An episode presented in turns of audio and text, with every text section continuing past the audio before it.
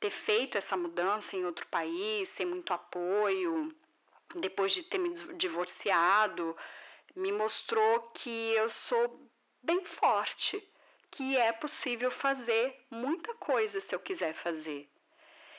Esse processo foi muito importante para mim, de saber o porquê que se eu realmente quiser fazer as coisas, sabe? Ver que é possível ser o que quiser. Corpos no Mundo Conexão Brasil-Portugal.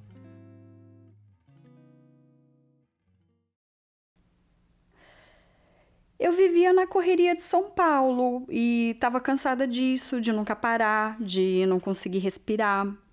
Não que aqui no Porto não tenha correria, mas só de ser uma cidade menor, de ter um, um reduzir a distância entre os lugares, já ajuda muito minha perna é o meu maior meio de locomoção e eu adoro isso.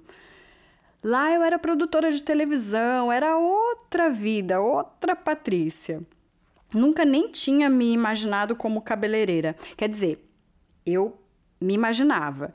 Mas os pais sempre vão jogando expectativas e dizendo que aquilo não funciona, não vai dar certo, não dá dinheiro.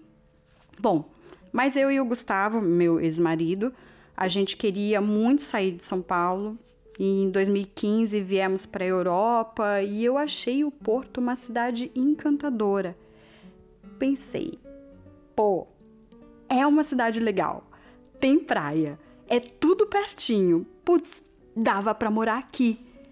E ele, pô, dava para morar aqui sim. E no ano seguinte a gente veio para cá.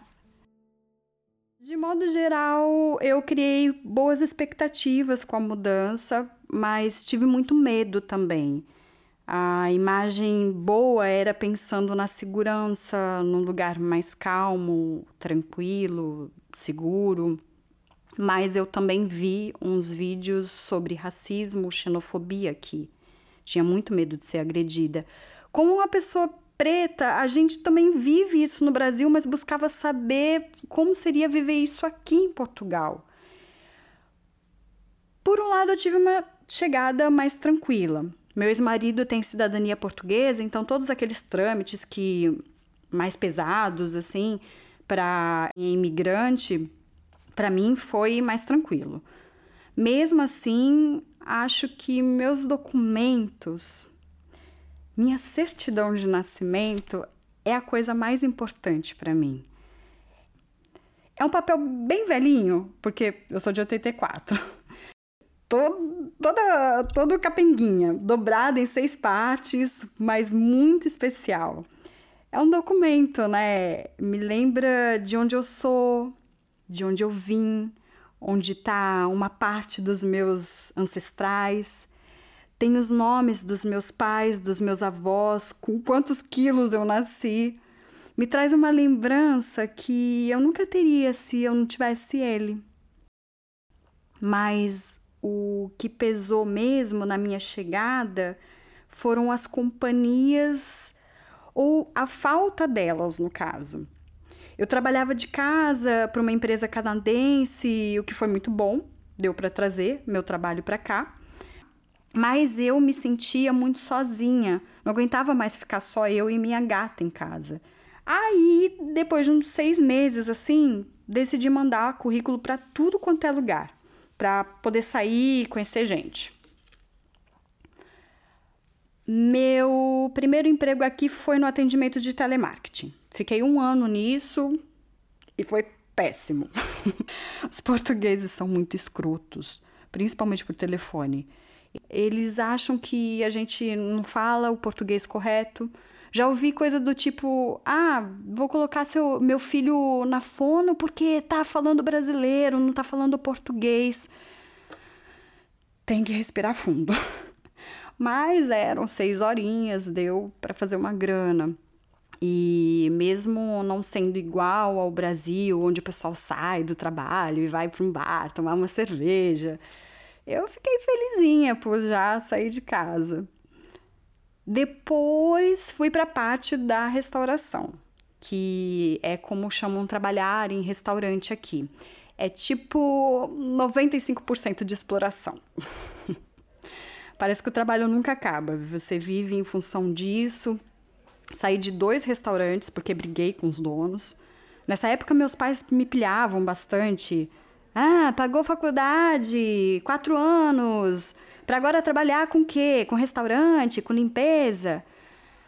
Infelizmente, a gente é criado com esse tipo de mentalidade em relação ao trabalho que a gente não acha que é nobre.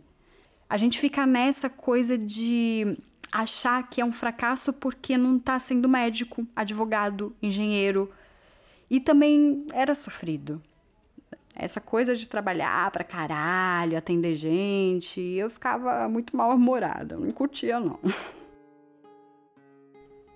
Eu tenho uma relação meio bipolar com Porto. É, é uma cidade extremamente bonita, meio poesia, sabe? Mesmo morando aqui todo esse tempo, ainda me impressiona. Tipo, eh, pego o metrô, cruzo a ponte Dom Luiz, passo por cima do rio e falo: gente, essa cidade é muito bonita. É uma cidade que até dá para ter um pouquinho de felicidade se você se empenhar em pensar nas coisas boas. Mas meu cérebro, pensa numa coisa boa, já puxa para uma ruim. um, um choque para mim é que eu andava na rua e aqui no Porto as pessoas não estão acostumadas a, a ver gente preta. Me olhavam como se eu fosse um ET, uma coisa absurda, como se eu não devesse existir. E as pessoas não me veem exatamente como brasileira. Sempre acham que eu sou de algum país da África. E tem uma abordagem de uns velhos brancos de carro que é muito nojenta, que ficam te chamando. Antes eu pensava que era para dar informação e aí a pessoa vinha me perguntar de onde eu era, o que eu fazia, se queria carona. Já xinguei muito esses caras. Então rola esse preconceito por ser preta. Como brasileira e imigrante, já ouvi português dizer que o Brasil é uma bosta que a colonização foi ótima, coisas que, que você pensa, mano, mano do céu, estamos em 2022 e você ainda vem com esse papo. A colonização nas escolas é estudada, não é estudada pela ótica do estupro e da matança. É, é uma coisa tipo, olha como somos incríveis. Já chegamos lá e colonizamos, chegamos lá e catequizamos eles ainda acham que foi bom. A, a minha adaptação foi bem difícil.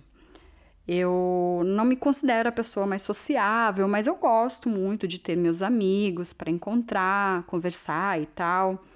No início eu tive muita dificuldade de achar pessoas que quisessem se relacionar também, sabe? Que quisessem se relacionar de uma forma mesmo mais de amizade? Você acha que os portugueses vão ser mais amigos e não são? E os brasileiros, por estarem nessa loucura de imigração, nem sempre estão afim de fazer amizade. Cada um tá, tá no seu corre. Eu senti, eu senti saudade de, putz, sair numa quarta-feira, encontrar minhas amigas, tomar uma cerveja. Eu não tive isso por muito tempo. Era só eu e meu ex-marido. Aí eu descobri um espaço que um amigo de um amigo tocava, o Rafa. Era um espaço mais alternativo. Domingo tinha forró e eu comecei a fazer trabalho voluntário ali. Foi aí que as coisas foram acontecendo, bem gradativamente. Fui ficando amiga do Rafa, fui conhecendo outras pessoas. Quando eu vi, já estava encontrando uma galera toda segunda-feira, era a segunda da maldade que a gente chamava. Era esse bando de brasileiros, todos trabalhavam no final de semana, então tinha folga na segunda e na terça. E a gente ia para casa de alguém, se encontrava e ficava a noite toda bebendo, falando merda. É, foi muito. Foi, foi, foi aos poucos fazendo amigos e, e construindo minha rede. E quando eu e o Gustavo nos divorciamos, eu nem pensei em voltar para o Brasil. Eu já tinha minha rede de amigos, já tinha construído muita coisa, já estava nessa coisa de ser DJ. O lance de ser DJ tá muito ligado ao lance de eu gostar de dançar. Eu estava sempre indo para festa, saía do trabalho e queria dançar, saía umas três, quatro vezes por semana. Quando conheci o Rafa, fui conhecendo mais coisa e pensei, mano, que da hora isso aqui, de você poder se expressar musicalmente, montar seu set, fazer sua música. Chegou num ponto que eu não queria mais só dançar deu um clique de, putz, quero pôr umas músicas também. Fui aprendendo, comecei a tocar e em festa ali, ali no, no finalzinho de 2018, início de 2019. Hoje eu tenho uma dupla com uma DJ amiga. Estamos é, compondo, compondo, vamos lançar um EP. As coisas estão fluindo. Já o lance de ser cabeleireira, a vontade sempre existiu. Lembro de pequenininha, tá cortando o cabelo das amigas da minha mãe, mas meus pais podavam muito. Aqui eu voltei a cortar, mexeu com o cabelo e hoje trabalho no salão como assistente de cabeleireira.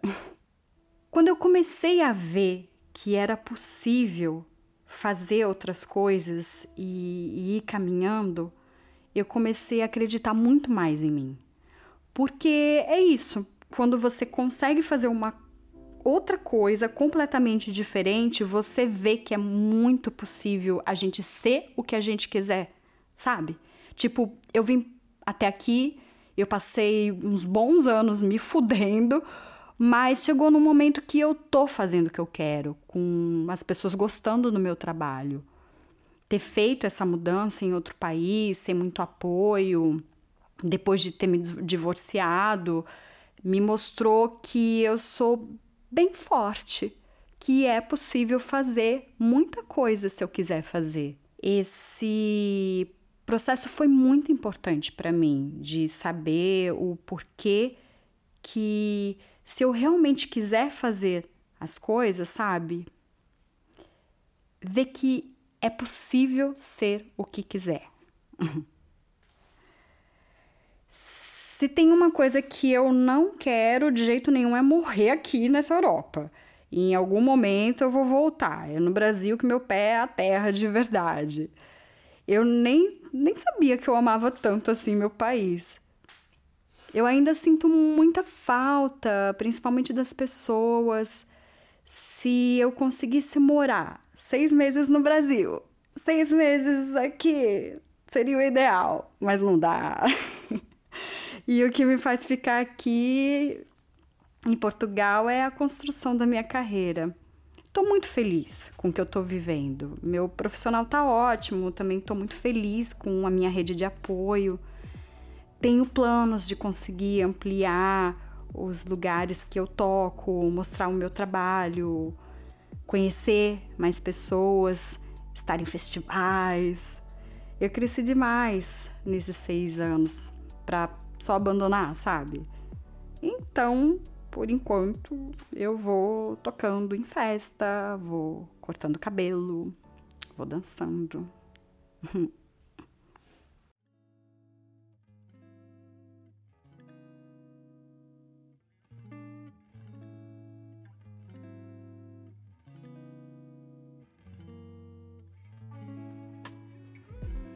Você ouviu uma história baseada nos relatos de Patrícia Campos, interpretada pela atriz Maísa Oliveira.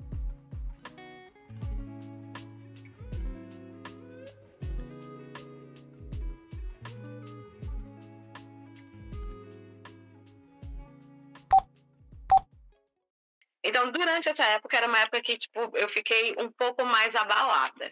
E aí, quando eu consegui ver que era possível fazer, ir fazendo outras coisas, né? Isso, né? Ir caminhando, aí eu fiquei muito, é, acreditando muito em mim, na possibilidade de eu, de eu... Que é isso, quando você consegue fazer uma outra coisa completamente diferente, você vê que é muito possível a gente ser o que a gente quiser, sabe? Tipo, pronto, eu vim até aqui, passei maus bocados, mas chegou no momento onde eu tô fazendo o que eu quero. Tô fazendo o que eu quero, tipo, com pessoas apoiando, com pessoas gostando do meu trabalho. Então, tipo, isso para mim, esse processo foi muito importante de saber, tipo, o poder que eu tenho se eu realmente quiser, tá parecendo já quase um culto, mas o poder que eu tenho se eu realmente quiser fazer as coisas, sabe? Isso, isso para mim foi muito importante, de ver que é possível ser o que eu quiser.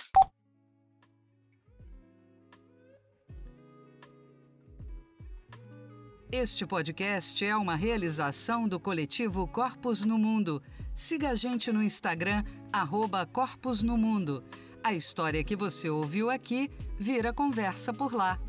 Esta temporada é apresentada pelo Governo do Estado do Rio de Janeiro, Secretaria de Estado de Cultura e Economia Criativa, através do edital Retomada Cultural RJ 2.